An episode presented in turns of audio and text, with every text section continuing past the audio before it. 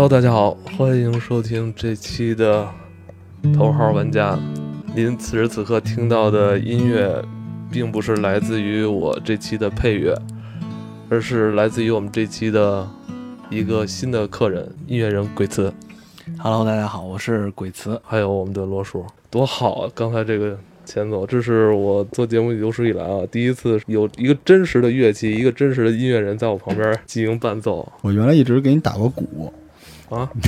还 有三角铁什么的。奇案里边那个当一声，对对对对对，嗯，我们今天是想跟大家聊聊音乐。呃，今天呃邀请鬼词过来，鬼词之前参与过罗叔的这个直播，对，还在直连麦。直播连麦里边唱过歌。嗯，但是他还有一个自己真实的身份啊，我希望咱们在这个系列节目最后再跟大家揭开。嗯嗯，今天的主题是想跟大家聊聊音乐，也来聊聊我们三个人各自与音乐的缘分。就在此时此刻，我们三个人依然是对着音乐保有极大热情与依赖啊，它是我们生活中很重要的一部分。鬼子一开始认识我，嗯以为我是一出租车司机呢。开出租的五五十多岁。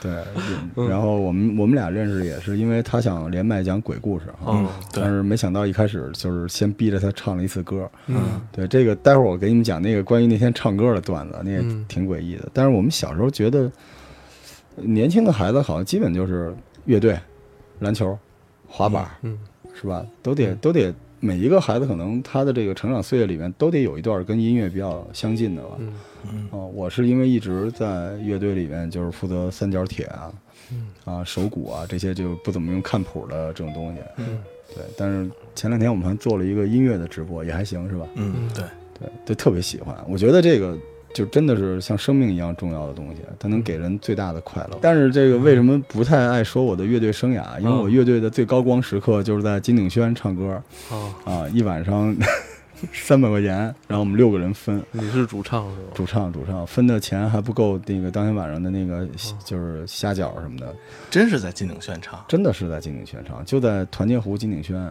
金鼎轩，原来有乐队，原来真的有。唱歌的时候，经常有大哥举着那个烧麦从我旁边，哎，接过就过去了。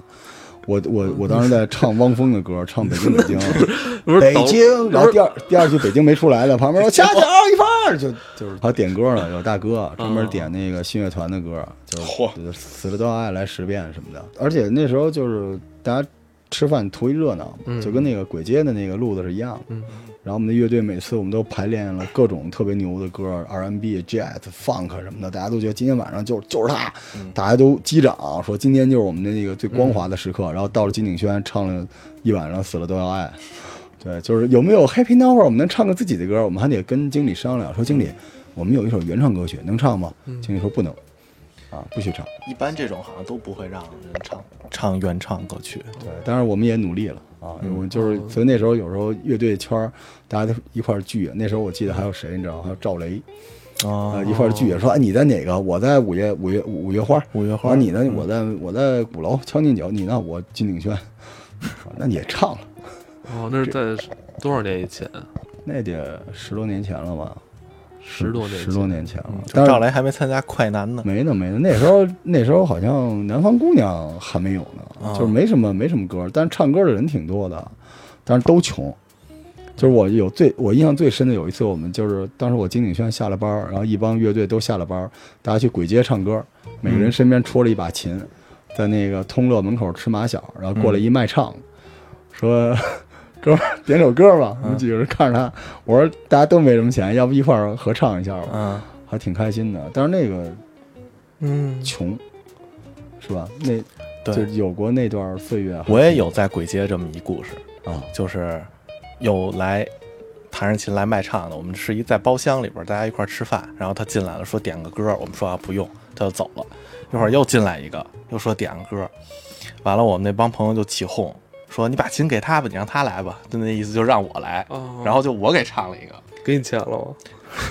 我也是这么想的。然后那人说：“哎，说唱的真好，说五十。”我说：“啊，我说不应该是你给我吗？我唱的歌儿，怎么还是我给您的？您又没张嘴。”他说：“您占用了我的工作时间。还真是。真的，我们最后真给人家五十，我唱了一首歌。而且鼓楼那边有好几把好琴，对，就是吧？他就是唱的怎么样不有好几个这个这个，尤其在簋街那边溜达的，有几个琴特别棒的，就是他在你看他在那个饭馆里面唱的不怎么样，然后他在街边几个人那儿查琴的时候。嗯，都挺厉害。地上戳一个那个易拉罐，然后烟头哦放里面，一帮人查琴，巨好听。嗯那是在什么时候？现在还有吗？现在应该也有也有有簋街，但他们肯定也是，因为我要给客人唱，我肯定得唱客人听得懂的歌。对对对，他们不能给客人俩人过来查琴来的，对客人就给他们轰出去了。而且其实不容易，就是你听着挺简单的，但是他得会弹，然后因为嗯就一个和弦嘛，自己一个人弄，他排歌，那帮人每个人都两三百首歌，张嘴就来。，对，点什么什么都会。但现在据说鬼街都是跳舞的，跳街舞啊，就是不是是跳那个什么鬼步什么的，就是你你抖音 这上。还有点子，大哥，大哥，今天开心吗？给你们跳个舞，然后放音箱在旁边，自己动吃卡吃。哦，他们可能是为了拍那个抖音拍抖音的？吧？嗯，反正就是现在流行的人线上线下不耽误是吧？对反正哎时代真的是变了，但是特别怀念那个小时候就是查琴那时代。啊嗯，对，因为那时候我们在北航，还有人说查琴，大家弹都巨屎无比，就别查了，反正一一个歌基本都弹不下来。嗯 但是还挺那时候好像为了姑娘是吧？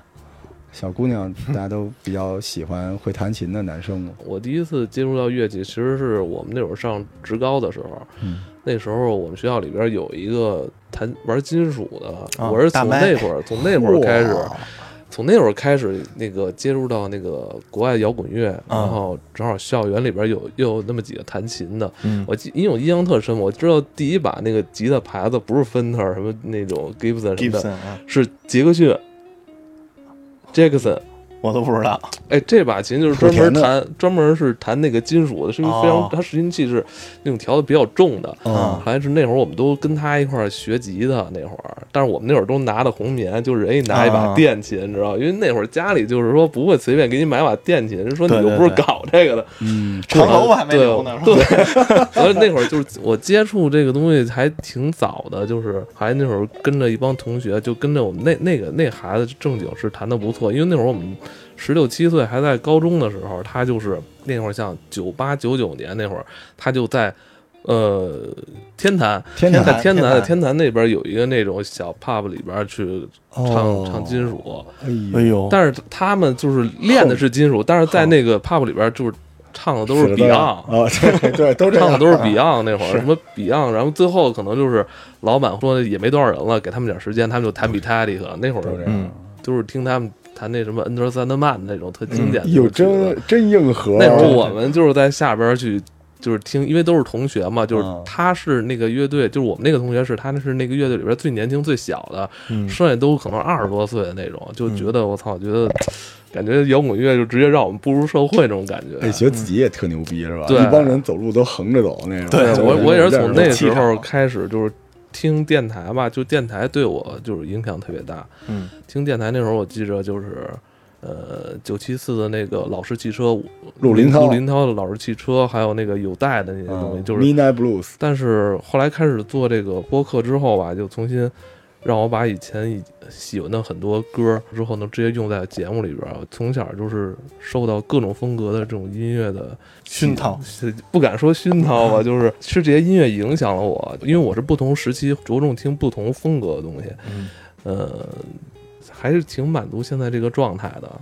呃，在享受这些音乐同时，就像我小时候听电台，就是那些电台 DJ 给你们放歌一样，就是现在我能给自己的听众放一些自己喜欢的音乐，也挺开心的。嗯，我小时候，呃，其实没怎么接触过乐器。我记得我上小学的时候上过电子琴的课，上了三节课，嗯我就我就跟我妈说，我说退了吧，我都会了。我说哦，我说我不用再学了。其实我什么都不会，但是我当时就是不想学哦，了，就是不想学，对，就是不想学。我说我全会了。嗯，哎，你家里边有人去做音乐吗？没有，从来都没有。但是就是家里，呃，我爸比较喜欢唱戏，就他哦很喜欢戏曲这方面的东西，所以我现在可能做有点东西吧，也跟他哦有有点关联，那种那种甩腔调甩腔啊什么的。小时候经常听他对，小时候能听他唱，能听他哼两句。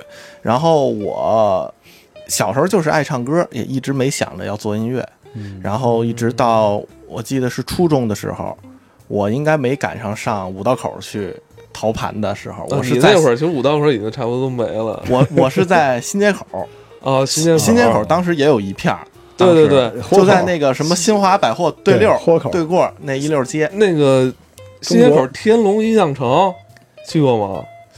名儿我不记得了。天龙印象城是最早北京卖磁带，外边给你加一防盗壳的那种，哦就是你自选，然后到柜台啊是院子，对对对。是一院子，对，那那那是特别早，就是那个超超声波对面的一家店。哦，那个那我可能没什么印象。你说的是那条大街上的大那个，我知道街上的那家店，那个几年前还在呢。他那会儿那会儿还卖那些什么电影的那种海报、对对对对对吧？对对对，就那个。那个节节附近嘛，节节那块那个那路边上路那条店然后卖的呢，全是老头老太太，呃就是都都不如年轻人在买，都是老头老太太。你问说有没有什么，他说那我也不知道，你自己找去吧。对，啊，但是他那儿货还特别多。我记得初中去那儿淘好多，就是黑人音乐、R&B 啊或者 soul 的，在那儿全都能淘着，嗯，非常神奇那个地儿。对，我还说这儿，我突然想起来了，就小时候听到那个 Beatles 之后，我就不是嗯去淘盘吗？嗯，因为我也不记得，因为英文记不住，你知道吧？我就嗯记着封面是四个人，结果我买错，买买成了齐柏林飞船那四个人，吧？也还行我说我，说我说没买成飞轮海都行。但是我但是我都有说这风格差也太多了。对，小时候有时候买一张盘，然后对你就看完那个，就是每一个像素，就是那个盘的正面和背面，每一个画面你都要记在脑子里，然后来猜测这首这个 CD 里边的歌是什么歌样是什么样的？那一瞬间，尤其是那张盘插到 CD 机对对对，之后那一瞬间，而且我而且小，我记得那个时候小时候，呃，反正我基本上就是每周就是放学从西单骑车回来都买一盘磁带，嗯，别管是什么风格的，嚯，你会觉得这是种惊喜，因为你有时候你并不确定你今天会买到什么音乐，什么是乐队也好，还是一个歌手也好，因为当时没有太多的信消息，什么嗯是。说告诉你哪些风格，嗯。什么那是查不着是什么，查不着。根本不知道，你有时候就是根据你在电台里边收听到一个东西，你听有时候主持人说完句就就也没回放，你知道吗？就嗯他就说了一个什么什么的那个国外的，对，你也听不懂，然后你就只有时候就去那儿找，只能是碰运气，但经常会找到一些让你觉得我操，这东西就是挖到宝的感觉。嗯。那个时候。是。我小时候听国外的音乐，就是嗯冠冕堂皇的用我们家公款去买。我跟我妈说学英语，嗯。那时候有一套盘叫 Music Heaven 嗯。音乐天堂，嗯。然后里边这个盘打开，他说是英语材料，其实就是呃国外的 Billboard 上的那些专辑，嗯然后有歌词，居然还有中文的关于这乐队的介绍。哎呦，当时感觉就是班里边要谁有张这个磁带或者有张这 CD 就太牛了。磁，咱们那代还是磁带为主，磁带磁带磁带磁带为主，我现在在家还老能淘着我爸年轻时候的磁带呢，是吗？就是我前两天刚淘出一盘叫《七色火》，我不知道，不知道听没听？叫听着像迪士叫高叫七色火，完了那个那个专辑封面啊，特别的 cloud，特别 creepy，就是、嗯就是那个人都穿的特别稀奇古怪的衣服，嗯说是中国首张电子电子乐磁带，哇，那还真挺早。然后还真放出来了，但是好听不好听咱就再另说了，因为当时那会儿大家也不是特别懂嘛。我操，那个磁那那个那个磁带封面是吗？没有没有，还能听，还能听，嗯，那磁带封面回头我得给给大家找一下，那个太吓人了。就是当 就是当时觉得，对，当时他们肯定觉得特别时髦，嗯。就是特别不在这个地球上的感觉，嗯。特别外星，对，然后就就穿的特别像迪士尼里边的人，非常非常屌。我我之前我小时候有过一张那个中国首张说唱专辑，呵，合集是不是？不是李相杰。哦某某某人，尹相杰出过一张某某人。其实那张哦那盘磁带里边，除了尹相杰，还有其他人我忘了，但是特别早，因为他我记得他那个封面就写中国首张什么说唱音乐什么那个磁音乐磁带，那嗯特别就是尹相杰唱那个《纤夫的爱》之前好几年，你知道吗？哦我操，我特先锋，我操，最早都搞过吧？那个臧天朔，反正臧臧天朔太厉害了，嘚比嘚比臧天朔，嘚比嘚比特别，特别狠。嗯，臧天朔特别厉害。是然后我们家还有，就也是我淘着的，都不知道是从哪儿来的，我爸都没有印象。就是九四年原版的 Oasis 的磁带，特别牛逼。然后我后我后来就特别喜欢 Oasis 嘛，然后我又问我爸，我说你这都哪儿来的？嗯，不知道。不记得，哎可能当时只是看封面好看。不是有时候我们买打口碟就是论斤买啊，啊人家说你也别挑，你就是是反正这一方，那我 那那那我我那时候买打口碟很贵，我那会儿打口的都是上一两首歌那种都得七八十。这么贵，你在哪儿买啊？你我在五道口收那些金属的那些那个非常难找你，你比较尖儿，我们都去顺手的故乡天津塘沽，塘沽那个 你那属于是盲收，就是对对对就他是什么都人不让挑。人不让挑，人家就按这个就是封面的花色说这一大美人儿啊，这露屁股，这一黑人，这个牛逼，然后就就只看封面，然后什么都没有，然后给你拿那个报纸一包，包一方块，那一方块差不多二二三十盘，你一拎嗯走人啊二十块钱。因为我我那时候在五道口，就是 CD 会比磁带贵贵更多。嗯就是你要说有的是那种没打着的，还后来还出过一阵扎眼儿，那对啊对对，扎眼扎眼儿儿扎眼儿就后来你真知道啊，我我真知道，我我看杂志你知道当时看那个有一个叫 Hit FM 那杂志，听音乐，是是是，就是他那里边老说，哎呦，哦，我那会儿是我那会儿是买那个重型音乐跟吉那个吉德音乐那些。哦那会儿我那阵子是啊听金属听的比较多，而且那时候买那个 CD 机也挑容错率比容错比较高的，嗯，对吧？有些 CD 机你打口扎眼儿的根本就读不出来，放不出来。但有些能放出来。那会儿我记得就是最好是那个索尼那 EJ 两千嘛，EJ 一千还是 EJ 两千？这你都记带得这我就防震不知道的那个，啊？这防震的很重要就是哦，对，有时候震一下，它盘就停了。对，但那个其实已经就是很很后期了，因为 CD 出那会儿就是 CD 机能买得起那么高端 CD 机的时候，很多人已经开始那个玩 MD 了。对我就完整的错过了 MD 时代，太贵了。嗯你你肯定有，我。有 N 九幺零，索尼的 N 九幺零跟 N 十，你看他现在说这话光芒万丈，那会儿一台那个 MD 机是两千多嘛，我记着，在零二年吧，零二零三年那时候。对。然后其实再往后，像我们这些热爱这个音乐的啊少年们，就是嗯，最早心里会不会出现一个萌芽，就是想自己去操盘去做这个事情？有啊，嗯，你先说说吧。我就是在我后来就去美国上学了嘛，嗯然后美国认识了一个我的好哥们儿嗯，他是银川人。呃，我只会唱歌嘛，当时我不会别的乐器嗯。然后他说他会吉他，他弹的也很好，所以就是我们俩一块儿玩一玩。嗯就是最开始也是翻唱别人的东西，嗯，然后后来我们又认识了一个非常骚气的男生，对。对，他就爱写点东西哦。啊，所以呢，他就说，哎，我说我有个词儿，你们要不要试着一块儿编一编？哦，他帮你们来作词，对，嗯所以我们就形成这么一个合作关系作系。词作曲你来演唱，就是作曲是也就是你就呃，等于说我们进行这个合作关系的时候，哦那老大哥已经已经干别的事儿去了，哦。就是不跟我们一块儿玩了，哦。或者是，所以说曲跟唱都是我，然后词儿就是那个哥们儿来嗯来这样，特别厉害就都是学生，都是同学，当时就这么一下，嗯，也。是用音乐来排挤了很多这种寂寞的时光。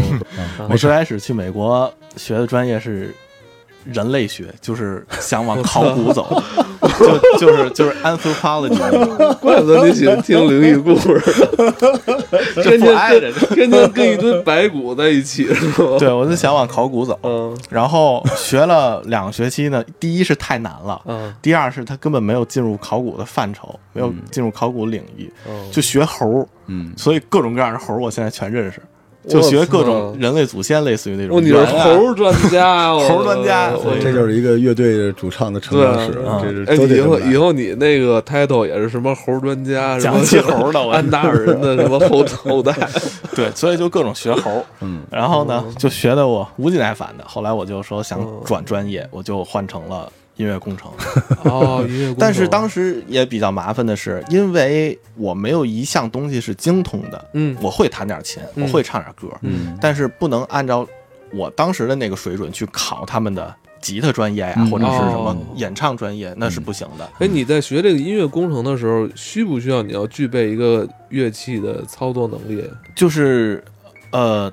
他说的是不需要，但是多少你得熟悉一点儿，嗯你得知道它的音色最起码是在哪个频段啊，或者是怎么着能把它突出起来，怎么着能把它乐理会要学吗？我现在都不太会。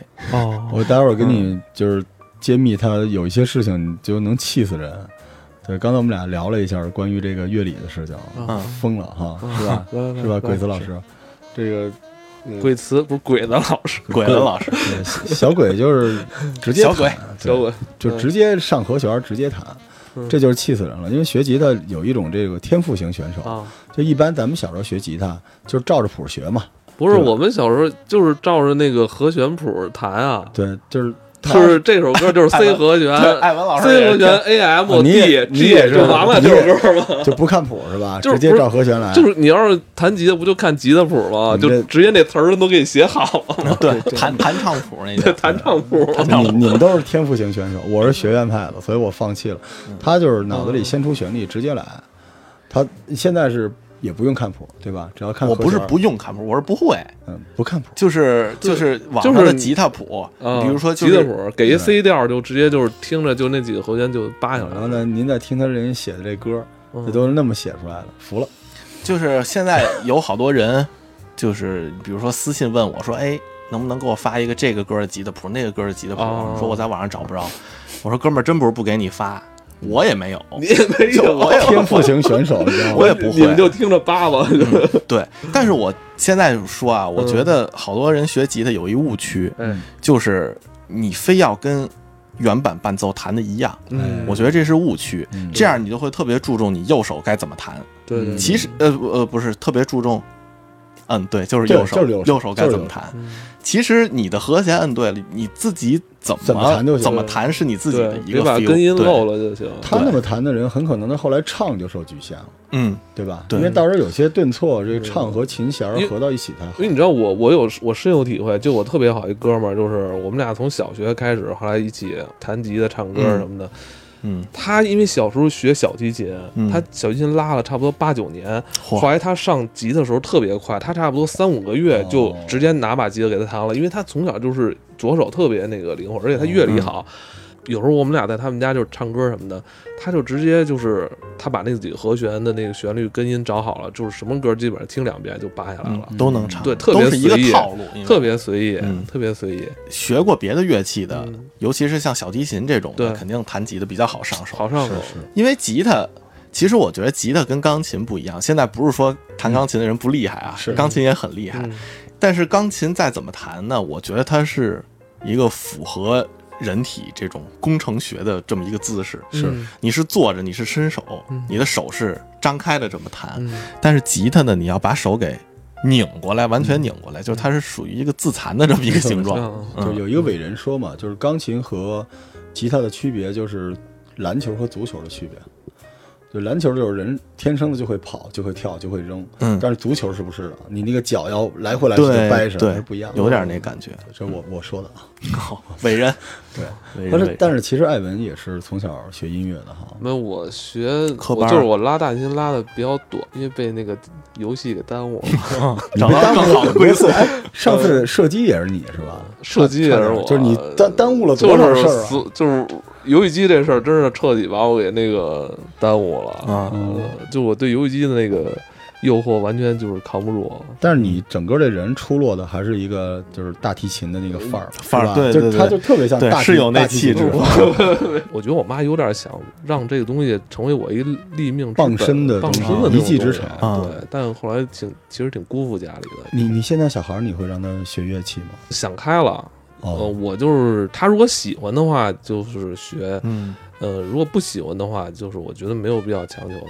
嗯我要有小孩儿，我就抽他也得让他学乐器。我我当时没小孩儿也是这么想，但有了小孩之后，我我觉得就是会完全转变这个想法。我小的时候是我父亲因为是画家嘛，逼着我就是写字画画。嗯然后呢，我妈特别喜欢音乐，所以我小时候被逼着弹钢琴。嗯，我钢琴还考过级呢，能哦弹能弹钢琴。现在只会弹王力宏的那个“你就是我的唯一”，嗯其他的好像都不太熟了。我是因为就是手上啊有些伤，那个时候，然后啊所以就是吉他没学下来，这是我人生就是最大的遗憾。我虽然现在六十岁了，对吧？我还有十年的光景，嗯，我一定要把吉他弄下来。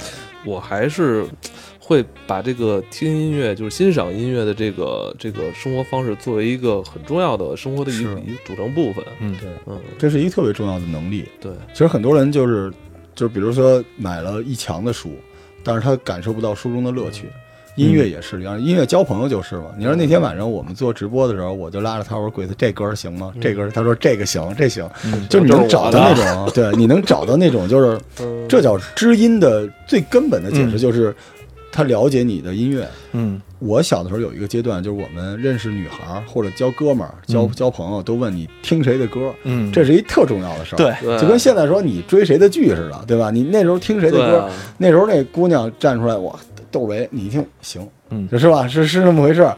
一说谢晓东。啊，这嗯，井井冈山老师，对不起啊，井冈山，你这这听的这叫啥？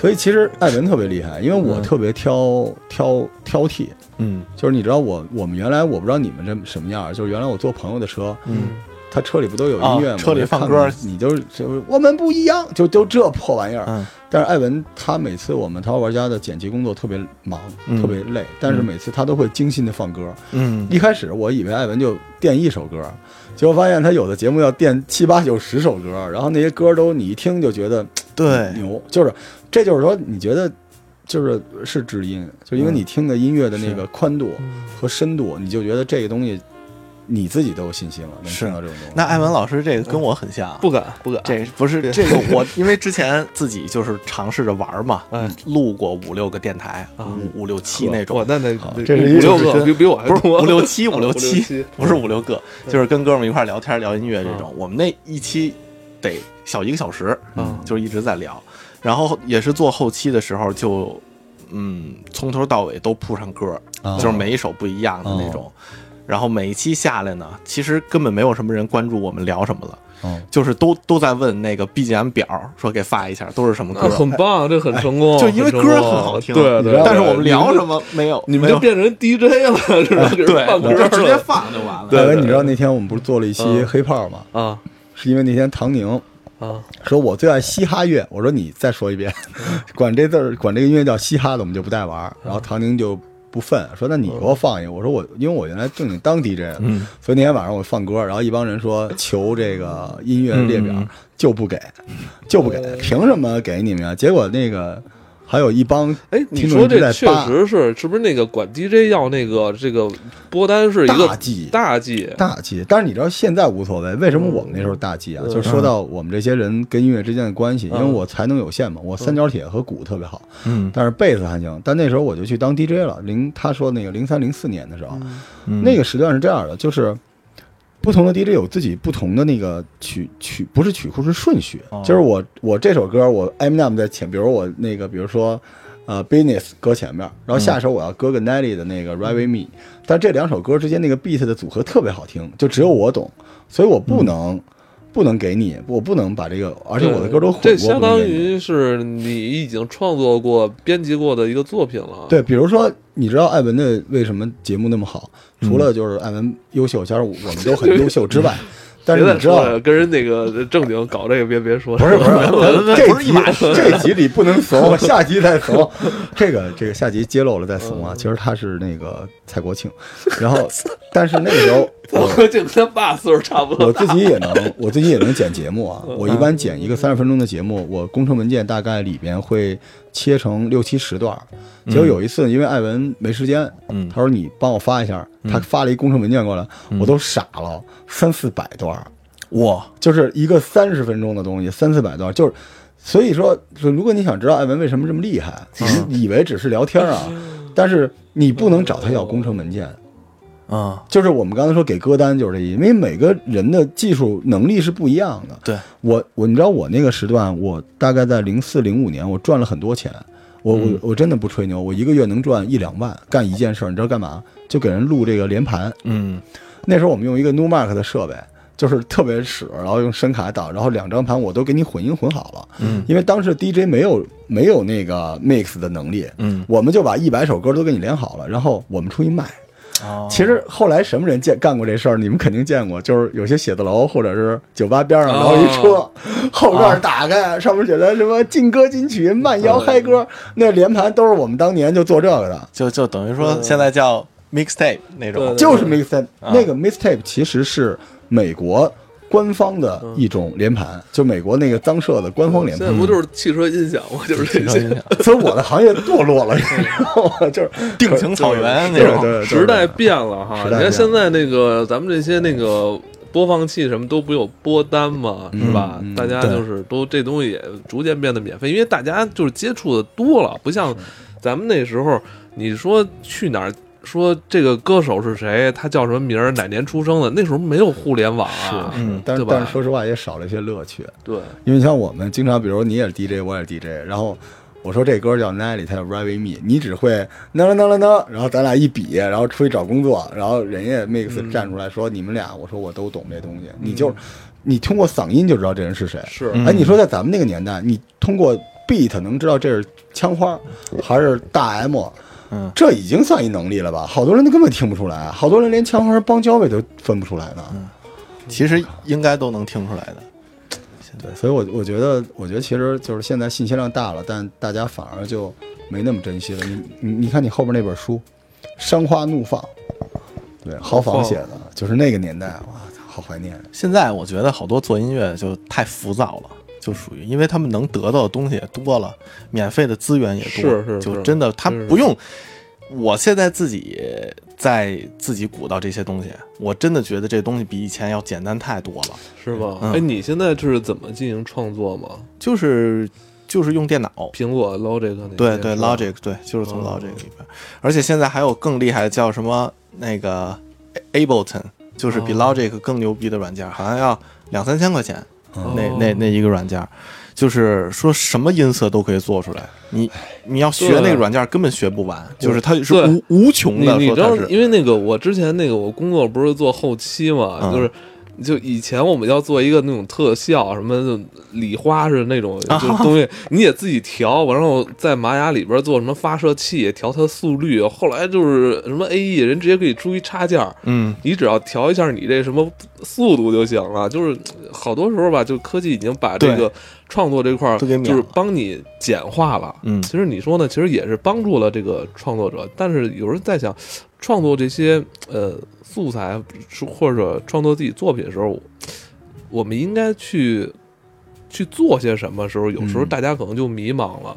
这时候在家听的东西多，接触东西多，可能就真的会有这种浮躁情绪出来。就特别简单，我们现在不爱吃小时候妈妈做的饭，嗯，就是因为中间我们被填了太多的调料，而那些调料我们适应了那种重口味调料，那些调料很多是垃圾，嗯。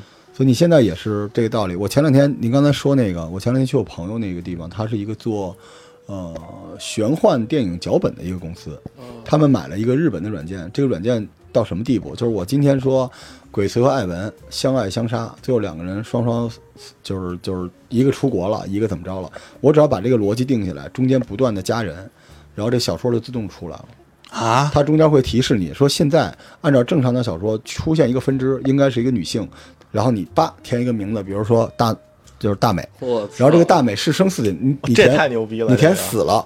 然后他说街景是哪儿？套用什么？套用什么街景？然后你跟他一说完，跟他一说完，直接这东西就出来了。还有一更更狠的，你知道？我去我朋友现在他们之前就是做这个撩儿盘，你们说这 Mistype 这公司，国内专门有做这种音乐的团队。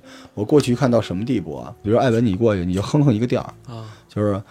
呃，头号玩家最好，然后你什么也不做，然后大概十五分钟之后，你的音色，包括后边的歌词，模拟你音色唱出来的歌词和 beat 和不同东西直接全渲染出来了。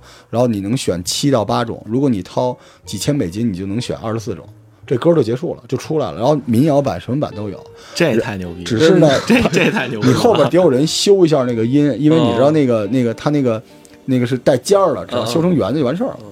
就现在都这样了，可是你知道，你的才华就被掩饰住了。嗯，因为对听的就是，我记得几年前选秀节目里面，他们就说到，说我们想听的是那个呲边儿，就是你唱歌的时候就有一个就是现场嘛，现场的那个东西，就那些东西都没有了，就是所有机器能算过来的那种音乐，就是你低着头听耳机里的音乐，你就会一直听，突然一定有一个声音让你觉得我操，牛逼呀，嗯，那个就没有了。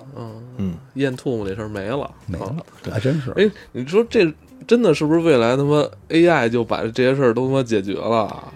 也是很有可能，是但是没有灵魂。对，但其实现在嗯，我就不说是谁了啊，啊但就是主流歌手，嗯有很多他们的歌，其实一听就听出来，就现在很少有实录的了都，对乐乐器全是用电脑内部做的，没错。嗯很少都嗨实录都少。那还能是谁？不就是所有就现在这前面这几个都是都混的，那那那声音就跟 P 的把人 P 成长颈鹿了似的，是没法弄。对，而且我觉得就是，嗯，大家随着这种，咱们不能叫垃圾啊，就是这种，嗯，快餐式的东西太多之后，大家的最惨的一件事情是每个人的鉴赏能力在下降。嗯，我们被这些东西活活喂成了蠢货，对，对，对真的是，就是蠢货。现在你一听就是这就是广场舞，嗯是吧？一听这就是嘻哈，嗯，就这玩意儿，我我真是我真是有点不忿。可能咱们以前听一首歌或一张磁带是吧，就是就是抱死了听，但是现在感觉就是什么都是特别，就像快餐一样，啊特别随意。然后你发现，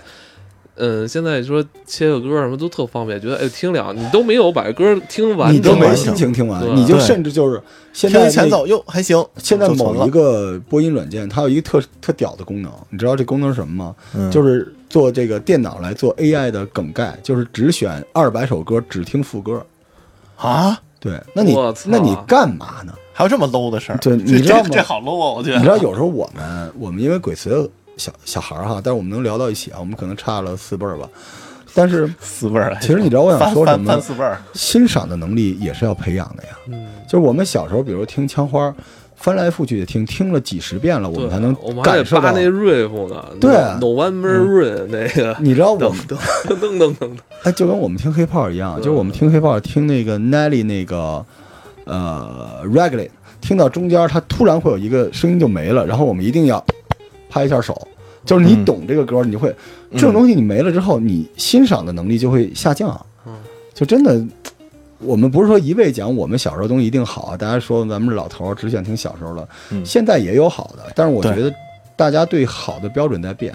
嗯，对我们，我们也无意指责那些人，但是我觉得现在说实话，好音乐确实跟原来不太一样了，因为都是流水线出来的东西了。就是虽然我没太赶上磁带啊，就是磁带，但是 CD 我还是赶上了，肯定。嗯。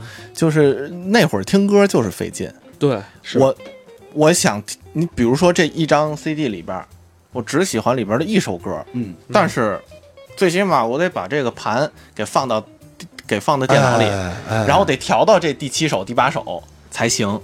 现在呢，就直接用播放软件儿，然后就每每张专辑里边最好听的都摘出来，你加进一个。你说这跟这个素食的时代有什么区别？见见面就脱裤了，呃而我凡事儿直接就来。这歌就我就现在就要听，而且我要快进到多少多少，对，就给你略去片头片尾这歌恨不得一上来就啊呵啦就反正我现在听东西也也特别慢，有时候我觉得这张专辑怎么好听的话，我会可能三个月我就上下班儿只听这一个，嗯，就我不是特别愿意换，我就明白明白。听给给他给他听透了算，就其实那种感觉。专辑是一特别好的概念，因为真的是。现在很少有人就是完完整整精心做一张专辑。我就一直不理解单曲，嗯，我就是讨厌，就是说我今天发了一张单曲，对我特别嗯。不，我其实现在都是这样，我不太喜欢听什么，就是 EP 这个东西怎么是从什么时候开始就就变成常态了？我记得以前就是歌手可能是时不时的就一年也就发一个 EP，这后来就已经只发 EP，连专辑都不做了。连歌手都不觉得专辑是个作品就完了，嗯，专辑就是你处心积虑，哪怕我故意第二首、第三首卖一个破绽，但是我想让你听第五首，对吧？对，就是我记得咱们小时候听那个滚石唱片，嗯就是台湾那些像李宗盛他们做的时候，嗯你明显能感觉到他们的这个 A 面、B 面那嗯个节奏，每首歌的不一样。你肯定是一第一首是主打，然后是是是，A 二、A 三是什么节奏，然后 A 面最后那首四首、五首的时候会直接缓下来，然后到 B 面第一首又突然扬起来了。它整个专辑是有一个节奏的，嗯整张专辑最后一首一般是给你一个那种什么不插电板，啊对对对，特别有意思。那种。对，现在就是就前段时间草东嘛，嗯草东没有派对那个乐队他那聊半天，嗯，他那张专辑就是有一个整体连贯性，他从头到尾，你比方说总共十首歌，具体多少我忘了啊，前六首或者前七首，你从头到尾听下来是没有断的，哎，嗯，他的尾奏跟下一首歌的前奏哎。是连着的，对，就特别牛逼这个事儿。用心了，就你你在这个时代能这就跟其实跟咱们这就是很多事儿都是连在一起的。嗯。就现在有人做饭、做吃的，嗯或者现在有人写东西，就是你能感觉到它不是那种速食的东西，而且其实就是有一件事，咱们已经能认知这件事情了，就是吃东西，嗯。食材好才好吃，嗯。啊而不是别的。所以音乐也是这样的，对吧？就是你当然能吃到素食的，但是大家都想吃那个音乐的那个能量最密集的，而且他最用心给你做的东西，那是不一样的。嗯。是。我觉得那会儿专辑还有那种隐藏曲目，嗯。哎，隐藏曲目，嗯。我记得印象深的，国内就是零几年我忘了，就是方大同嗯。有有一张叫《成月》，嗯。他那个就是就就是在你专辑列表上的第十二首歌哎放完了之后，哎，然后你如果一般放完了就停了嘛，嗯。然后你就会主动停，但是你如果不停，你就看他那首歌其实录了四十分钟，最后一首歌，嗯。然后他中间空了二十多分钟，嗯。将近半个小时，嗯。然后在最后十分钟又出来一首歌，就是后来就是陈奕迅的那个《倒带人生》，就是这个歌，但是方大同唱的英文版的。呃，那个感觉出来，那也是特别巧。我当时我记得我还在上学写作业，放那个，哦，然后我就一直写呗，我就忘了把这事儿。然后我说，突然哟，怎么又突然又出来一歌吓一啊？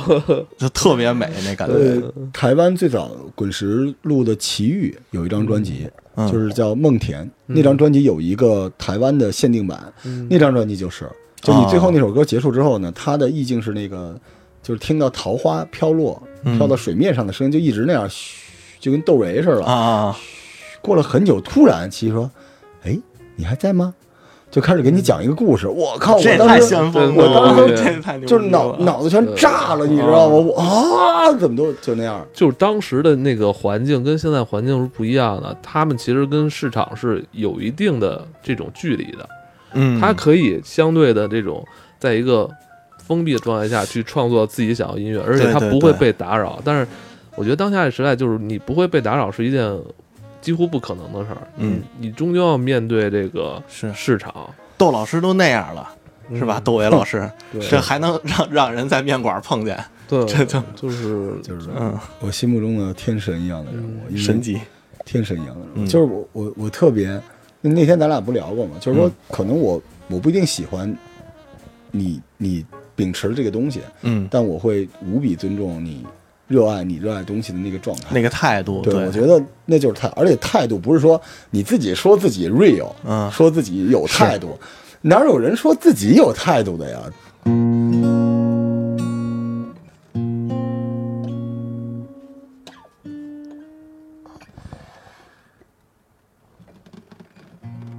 而来四万八千岁，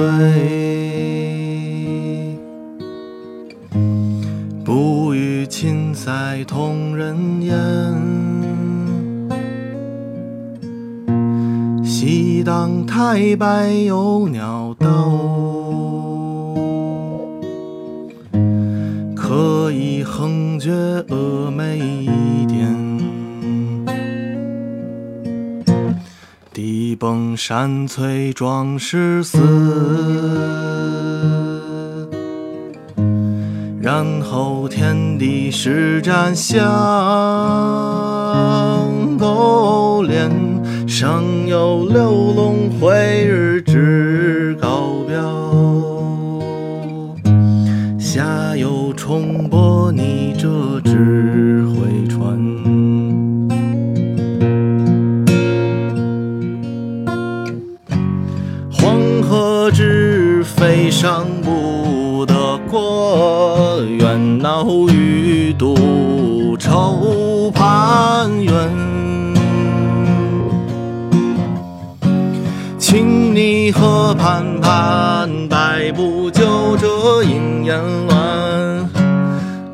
身历经杨谢洗，一首浮吟作长叹。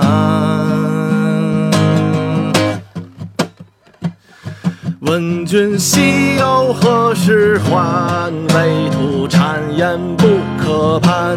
但见飞鸟号古木，雄飞雌从绕林间。又闻子规啼夜月，愁空山蜀道之难难于上青天使人听此凋朱颜问君西游何时还畏途谗言不可攀。但见悲鸟号古木雄飞雌从绕林间。又闻子规啼夜月，愁空山，蜀道之难。难遇上青天，世人听此了朱颜。蜀道之难，难遇上天，世人听此了朱